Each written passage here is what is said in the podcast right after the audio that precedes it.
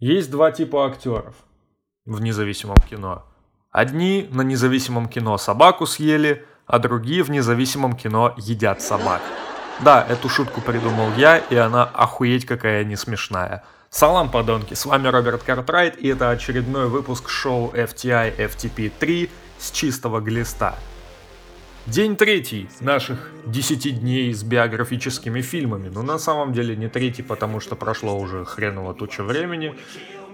И этот выпуск действительно выходит 22 марта 2020 года, как я, собственно, и запланировал. Потому что класс, потому что я пытаюсь отвечать за свои слова. Сегодня день рождения Кенни Маккормика. Больше обсуждать, собственно, нехуй. Но все-таки мы немного пообсуждаем третью из наших пяти запланированных биографических лент. И на сей раз у нас очередная, неоднозначная, одиозная личность, серийная убийца Эйлин Уорнес, которая в 89-90 годах завалила нахуй нескольких своих клиентов-мужчин, в частности, семерых. И ее роль в фильме 2003 года «Монстр» исполнила Шарлиз Террон, да, ее фамилия произносится именно вот так – и за эту роль она получила Оскар и Золотой Глобус. Лучшая женская роль. Также еще был выбор критиков, номинация на Бафту, приз «Серебряный медведь» за лучшую женскую роль Берлинского кинофестиваля, номинация на «Золотого медведя» для режиссера и сценариста этого фильма Патти Дженкинс. Да, фильм сняла та самая Патти Дженкинс, которая сняла «Чудо-женщину» и снимает «Чудо-женщину 84». Ну что ж сказать, феминистические мотивы прослеживаются тут с первой секунды и до последней. Так, что тут еще? Премия гильдии киноактеров США, две премии «Независимый дух», премия «Спутник» за лучшую женскую роль. Короче, сделали все, чтобы угодить всем, кому можно угодить. Кроме некоторых простых зрителей. Да, фильм особо не за что ругать, но все же я попробую, потому что ругать для меня проще, чем хвалить, потому что минусы есть везде, а вот плюсы, да нихуя. Но обо всем по порядку. «Монстр» — биографическая криминальная драма Пэтти Дженкинс, основанная на истории жизни американской серийной убийцы Эйлин Уорнес, придорожной проститутки, застрелившей семь своих клиентов-мужчин в 89-90 годах. Шарли Стерн сыграла роль Эйлин Уорнес и выступила продюсером фильма, а Кристина Ричи сыграла полувымышленную героиню Селби Уолл, прототипом которой является возлюбленная Уорнес Тирия Мур. Но об этих актрисах я скажу позже. Да почему актрисах? Актриса это же такое ублюдское слово. Привет от нас в Голливуде. Актер.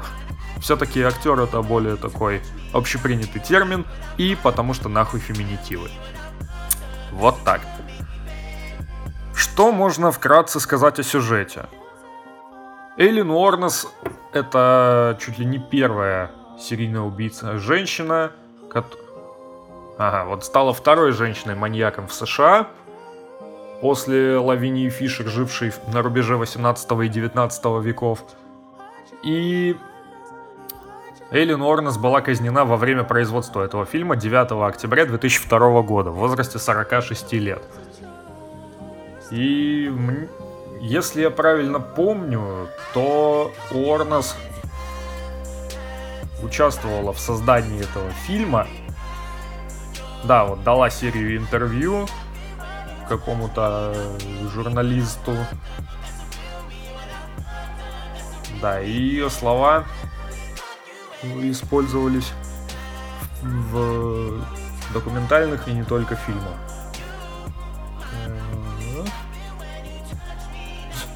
Ну пиздец. Она отказалась от последнего ужина и предпочла выпить чашку кофе. И стала десятой женщиной в США, казненной после повторного введения смертной казни в 1976 году, и второй женщиной, когда-либо казненной во Флориде, после того же самого решения 1976 года. Но это не так уж важно. Важно то, что повествование, которое использует закадровый голос, в честь частично опиралась на слова самой Уорнес. То есть это не просто какие-то сценарные домыслы, а в некотором роде ее реальные слова и реальные мысли. Я, конечно, не знаю, пиздешь это или нет, хотя с учетом того, насколько философские порой эти рассуждения, возможно, это все-таки пиздешь. Хотя хуй его знает. Мне, в принципе, до лампочки, потому что мысли есть и ладно. События в целом не искажены и ладно. Я вообще не люблю биографические ленты, потому что там в основном все пиздят ради преувеличения достоверности и динамики сюжета. Но вот этот вот фильм... Ну, изменили имя персонажа Кристины Ричи. Ну, окей, подумаешь. Здесь это не так страшно, как какой-нибудь ленте, где все события переврали по полной программе. Меня больше другое напрягает. То, что нам весь фильм пытаются внушить какое-то сочувствие серийной убийце. То есть, загибайте пальцы. Это женщина, раз. Это проститутка из неблагополучной семьи. Я читал биографию Уорнаса из Википедии, и то, что творилось в жизни ее семьи и в ее собственной жизни, это, блядь, я не знаю, это полный пиздец. Я не знаю, как после такого вообще можно не сломаться. Хотя, судя по фильму, у Уорнас как раз таки не вышло сломаться. Она развалила свою жизнь еще в молодости, еще в середине 70-х годов, а апогея все достигла именно после этой серии убийств. Дальше. Женщина-проститутка из неблагополучной семьи. Все-таки обнаруживает у себя потом лесбийские наклонности, ведь это же так модно, стильно и молодежно вводить повсеместно лесбиянок. Блять. Я еще могу понять, если бы этот фильм был снят в середине 2010-х или даже под конец 2010-х, которые, между прочим, еще нихуя не закончились. 2020 относится к 2010, так что отсосите. Так вот, если бы это все было снято в последние годы, я бы еще отнесся к этому всему с пониманием, но, блядь, серьезно? То есть, в самом начале фильма она отвергает всякие там возможные ухаживания, типа говорит, слышь, ты лесбуха ебаная, иди нахуй вообще отсюда. А потом так, бля, а может попробовать, а почему бы и да? Ведь мужики такие мрази. Вот в этом все фильмы Пэтти Дженкинс в этой вот фразе. Мужики такие мрази, блять. Ну-ка давайте посмотрим, лесбиянка ли она. Неизвестно, блять, на Википедии нихуя не написано. Ну, естественно. Стали бы они, сука, про это писать. Так, англоязычная. Personal life. Ха! Самое смешное, что она замужем за мужчиной, блять. Ну такое. Style and Themes. О, в фильме «Монстр» она исследовала вопросы морали, моральности и феминизма в «Чудо-женщине». Но, собственно, все, кто знает об этом фильме, знают, что это за фильм. Ну да ладно. Что тут еще сказать? Все клиенты Уорнес сплошь аморальные ублюдки, которые просто хотят ее изнасиловать. Да, первое убийство она действительно совершила из самообороны. Но потом, списывать в дальнейшем все действия на самооборону, это вообще не имело никакого смысла, потому что самообороной тут и не пахло. Блять, о чем вообще речь? Она просто заманивала клиентов в ловушку, мочила их, тырила их бабки и где-то там даже тырила машины. Окей. Все это как бы понятно, логично. Типа, если ты проститутка со стволом, значит ты обязательно должна пользоваться этим. Но вы реально, вы действительно считаете, что вот всему этому есть оправдание? Блять, в последний раз я сталкивался с подобным оправданием серийных убийц, когда смотрел «Пятницу 13 2009 года. Это тот самый фильм, где Джейсон сразу нашел хоккейную маску, а не в третьей части. И фильм, в котором Джейсона попытались как-то очеловечить. То есть наделить его чем-то типа личности, разума, сознания и прочего говна, которое вообще не имеет никакого смысла. Он просто бездушная машина для убийства, которая вот так вот нахуй воскресла, хер знает почему. И его хуй завалишь, и он убивает всех, просто потому, что является своего рода стражем лагеря Хрустальное озеро. Окей. Подобное я видел и в Хэллоуине от Роба Зомби. Ну, это те самые перезапуски, которые вышли в 2007-2009 годах. Там вообще хотели перекроить нахуй всю историю Майкла Майерса, чтобы как-то так заставить зрителя задуматься. Если этот маньяк так хорошо относится к своей маленькой сестричке. Может быть, он и к остальным людям сможет так относиться? Нет, мать вашу, не сможет, потому что серийный убийца в фильмах ужасов это всегда какая-то бездушная, поехавшая машина для убийства. Исключение пила, хотя Джон Крамер все-таки, строго говоря, не является убийцей. Он просто создает ловушки с помощью хуево тучи своих помощников. И вот в этих вот ловушках люди сами себя убивают, потому что они тупые ублюдки, которые нихуя не следуют правилам. Здесь же все иначе. Здесь сочувствие действиям Орнос у меня не возникло ни разу за почти 110 минут фильма. Да, окей, ее попытались изнасиловать, когда она совершила свое первое убийство. Окей, да, это логично, потому что, блядь, тут уж либо ты, либо тебя, но ты проститутка. К тебе и должны относиться подобным образом. По типу, ты шалавишь не только потому, что у тебя жизнь говно, а еще и потому, что ты просто нихуя больше не умеешь. Она, не знаю, она не работает в политике, она пехается без прикрытия. Вот такая вот хуйня. Соответственно, и отношение, особенно с учетом того, что время действия конец 80-х, отношение к тебе будет именно таким же. И ты после этого смеешь говорить, что все мужики твари и озабоченные ублюдки, которые нихуя не ценят женщин? А с какой стати им вообще нормально к тебе относиться? Блять, это довольно сложный моральный вопрос, который возник у меня во время просмотра фильма. Если ты заслуживаешь такого отношения своим образом жизни, своим поведением, своими поступками, то какого хрена ты выебываешься, когда на тебя начинают залупаться? Вот в чем дело. Слова Эйлин Уорнес в фильме, которые приведены на Википедии отдельным, блядь, желтеньким квадратиком, звучат так – Мало кто мог подумать и даже представить себе то, что я могу учиться. Я могу тренировать себя в чем угодно.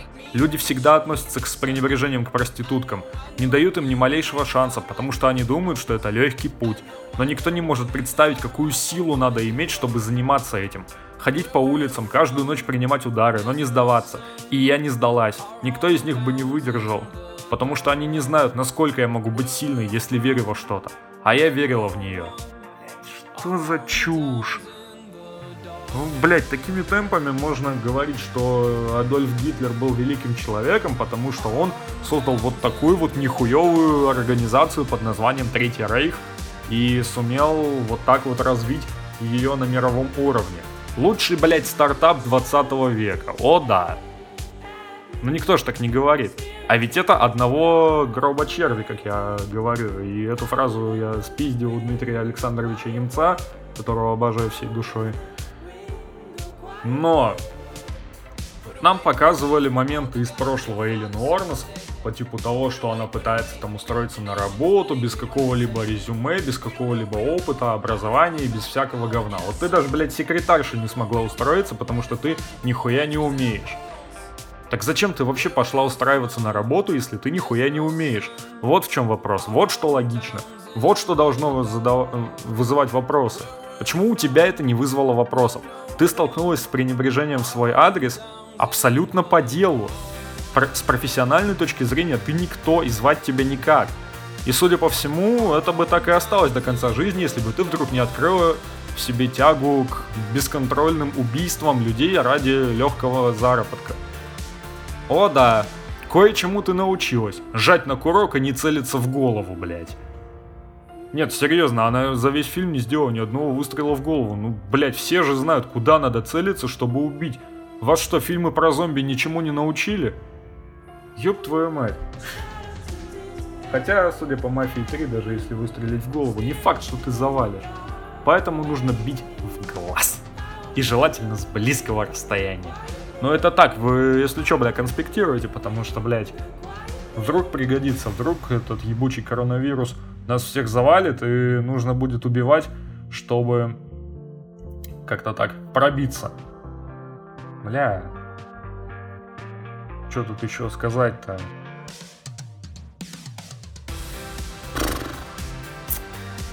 Давайте подумаем.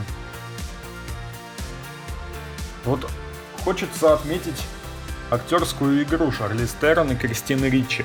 Два абсолютно противоположных образа.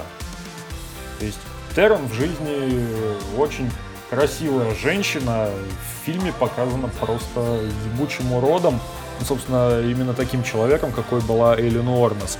Да, гримеры на высоте, они постарались по полной программе, и, в общем, за это им отдельный респект.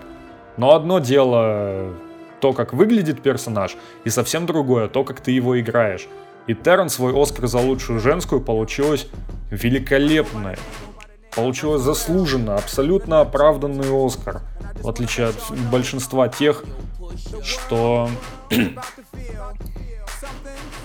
вот, блять, в отличие от большинства актеров, которые вообще получают номинации на Оскар.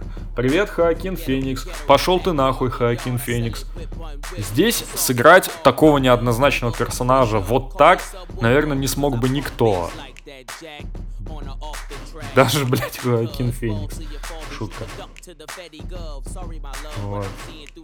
Ты играешь проститутку, ты играешь страшную со всеми вытекающими проститутку, которая начинает убивать людей. Окей, казалось бы, что тут играть вообще? Просто будь сама собой, как ты была в Форсаже 8, блядь. Но Террон удалось сделать то, что не удается сделать очень многим. Это заставить зрителей думать. А как бы я поступил на месте вот этого отдельно взятого персонажа? Блять, если бы я оказался на месте отдельно взятого персонажа, я бы нахуй повесился, молодец, что нахуй пошли. Вот, здесь, конечно, актерское мастерство, и именно мастерство и именно с большой буквы сыграло определяющую роль. Поэтому фильм и получился таким спорным, сложным для восприятия временами, неоднозначным, неочевидным, но при всем при этом очень запоминающимся. И совсем другое впечатление произвела на меня Кристина Ричи, с работами которой я знаком уже достаточно давно, не только благодаря семейке Адамс из начала 90-х, но и благодаря некоторым независимым лентам середины нулевых, на которых она, собственно, съела энное количество собак. Инфантилизм который перерастает в убежденность в том, что все это время Селби просто использовала женщину, в ко- которая была в нее, можно сказать, влюблена. Это действительно жутко и это действительно круто. Так сыграть, казалось бы, зачуханную девочку из религиозной семьи, которая внезапно открывает для себя свободную жизнь. С человеком, которому на тебя не насрать. С человеком, который Блять, он даже убивает ради того, чтобы обеспечить тебе лучшую жизнь. Казалось бы, живи, цени, блять, и будь за нее горой. Но нет, при первой же возможности эта сучка заключает сделку с полицией и провоцирует Уорнес на признание. И что в итоге Уорнес понимает, что Селби ее предала, но даже, наверное, на смертном одре не отказывается от своих убеждений и от, от своей любви. Даже несмотря на то, что после суда Эйлин и ее возлюбленные ни разу не разговаривали. Ну, по фильму так, а в реальности хуй знает. И я думаю, что Уорнес до конца своих дней продолжала любить ту, что а, подарила ей новую жизнь, и ту, что так безжалостно ее разрушила своим предательством. Блять, по-хорошему, я бы на месте Уорренс просто нанял парочку нигеров, которые бы замочили нахуй эту сучку. Потому что я не переношу все это крысятничество, всех этих предателей, ублюдков и просто мразей. И пошли они все нахуй, я их ненавижу. И вот это вот, это был самый мудацкий поступок Селби за весь фильм. Даже несмотря на то, что поначалу она вела себя как глупая девочка, а под конец просто как законченная сука, которая эксплуатирует свою подружку, можно сказать, по полной программе. Типа, ну нахуй, я не хочу бросить машину, я хочу ехать дальше. Да кого ебет, что ты хочешь, сука? Тебе, тебе сказали, блядь, надо бросить машину и валить нахуй. Значит, ты, сука, поджимаешь хвост и пердолишь отсюда на все четыре стороны. Это как, опять же, в фильме «Пила». Если ты не принимаешь правила игры, ты точно умираешь. Жаль только в двух последних частях на это положили жирнющий болт. Но об этом как-нибудь никогда. Не хочу об этом говорить, потому что нахуй фильм фильмы «Пила 7» и «Пила 8» говно ебаное, и пошли они в сраку. Так, ну что сказать, по сюжету... По сюжету добавить особо нечего, потому что все понятно. Две заблудшие души знакомятся, одна случайно мочит своего клиента, который пытался ее изнасиловать, потом понимает, что с этого можно срубить немножко бабла, потом начинается, естественно, мэнхант, естественно, более слабая ментально сторона сливает более сильную, более сильную сторону ловят, более сильную сторону сажают, признают виновной, потому что она по телефону призналась абсолютно во всем тем, кто ее слушает. И казнь. Просто потому что, блядь. Не знаю, как с таким грузом на душе будет жить вся ее семья, все ее друзья, знакомые, любимые люди и т.д. и т.п. Но фильм «Монстр» заставляет задавать вопросы. Как бы такой-то определенный человек поступил на месте Эйлин Уорнес? В случае с непредумышленным убийством из самообороны здесь как бы двух мнений быть не может, это было оправдано. Но вот все остальное... Нет, согласиться с таким подходом я не могу, хотя истории серийных убийц читаю порой с удовольствием. Да, вот такой вот я извращенец. Я люблю читать истории про серийных убийц, истории их личности и... И то, как их ловили и как их в итоге поймали. Сериал «Охотник за разумом», который я, возможно, рассмотрю в одном из следующих выпусков, это прям образец того, как надо рассказывать истории маньяков. Хотя там но то, как был сыгран Эдмунд Кемпер, это просто муа. Так же, как была тут сыграна Эйлин Уарнес. Муа! Супер! Просто кайф.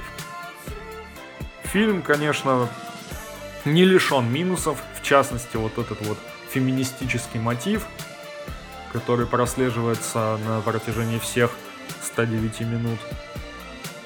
Но если как-то попытаться от этого абстрагироваться и понять, почему Эйлин Уорнес начала совершать убийство, я думаю, что вы получите от просмотра не то чтобы удовольствие, но такую легкую, не слишком уютную и довольно противную горечь, которая не перебьет после вкусия от великолепной игры Террен.